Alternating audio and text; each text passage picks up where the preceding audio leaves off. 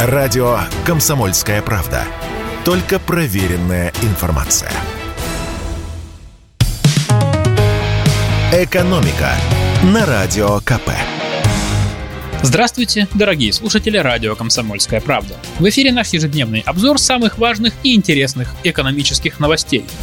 И сегодня мы с вами обсудим первые итоги работы потолка цен на российскую нефть. Напомню, с 5 декабря Европа прекратила покупать российскую нефть, которая поставляется по морю, а еще с того же дня страны Большой Семерки, а также Австралия и Евросоюз подписали соглашение о потолке цен на нефть, которая поставляется морем из России.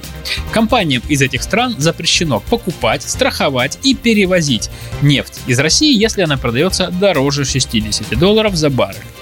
И вот прошла неделя. Эксперты американского агентства Bloomberg изучили цифры и очень удивились. Со 2 по 9 декабря танкеры вывозили из российских портов по 3,5 миллиона баррелей в сутки. Это на полмиллиона больше, чем в конце ноября. И это чуть ли не максимальный показатель за весь год. Мы позвонили ведущему аналитику Фонда национальной энергетической безопасности Игорю Юшкову, и он назвал три причины такого скачка. Во-первых, это погодные сюрпризы. В конце ноября и в начале декабря в Новороссийске бушевали шторма. Они закончились, и отгрузка нефти возобновилась. Но загружать стали больше, потому что в ожидании стояли десятки танкеров. Еще одна причина – это так называемый сумеречный флот. Россия тоже готовилась к потолку цен и формировала свой сумеречный флот, который будет игнорировать санкции и сможет спокойно перевозить российскую нефть. Компании-собственники таких танкеров не имеют бизнеса в Европе или США, у них нет банковских счетов в западных странах и поэтому им не страшны никакие санкции.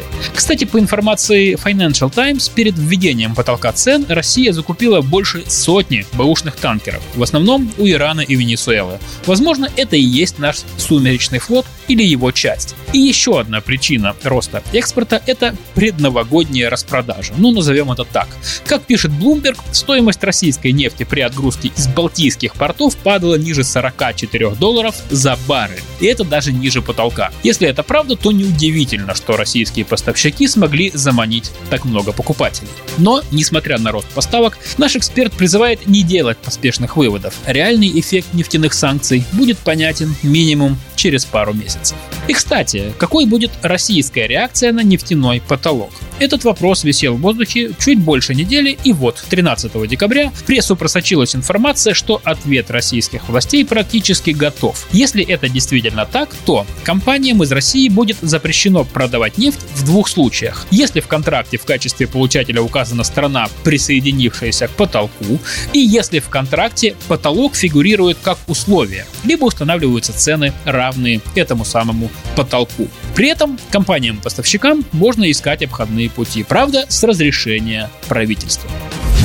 И еще одна громкая новость, которая взбудоражила многих. В последние дни в прессе появилась информация, что якобы в квитанциях за коммуналку может появиться новая строчка – плата за установку, замену и поверку умных счетчиков. Умные счетчики — это приборы нового образца, которые много делают в автоматическом режиме. Например, сами передают показания поставщику услуг, сообщают о поломках, о попытках их накрутить, взломать и так далее. Так будет ли в платежках новая графа? В правительстве такие новшества отрицают. И говорят, что ни о каком новом повышении платы за ЖКХ речь не идет. Пока разговоры только о том, чтобы, цитирую, усилить проникновение искусственного интеллекта в сферу ЖКХ Видимо, недостаточно интеллект глубоко проник в эту загадочную сферу. Так вот, получается, перевожу на русский язык, что в правительстве что-то обсуждают, но к конкретным решениям пока не пришли. Однако, откуда же тогда возникли слухи про новую графу с платой за установку и обслуживание умных счетчиков и насколько все это обосновано?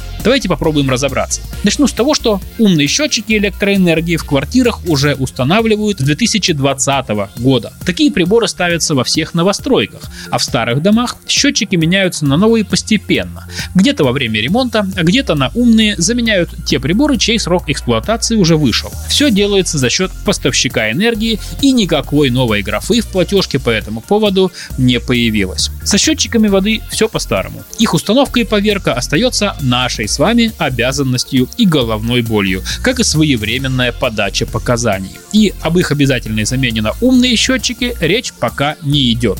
Власти обсуждают этот вопрос уже лет пять, но пока не хочет на себя брать затраты за это дело абсолютно никто.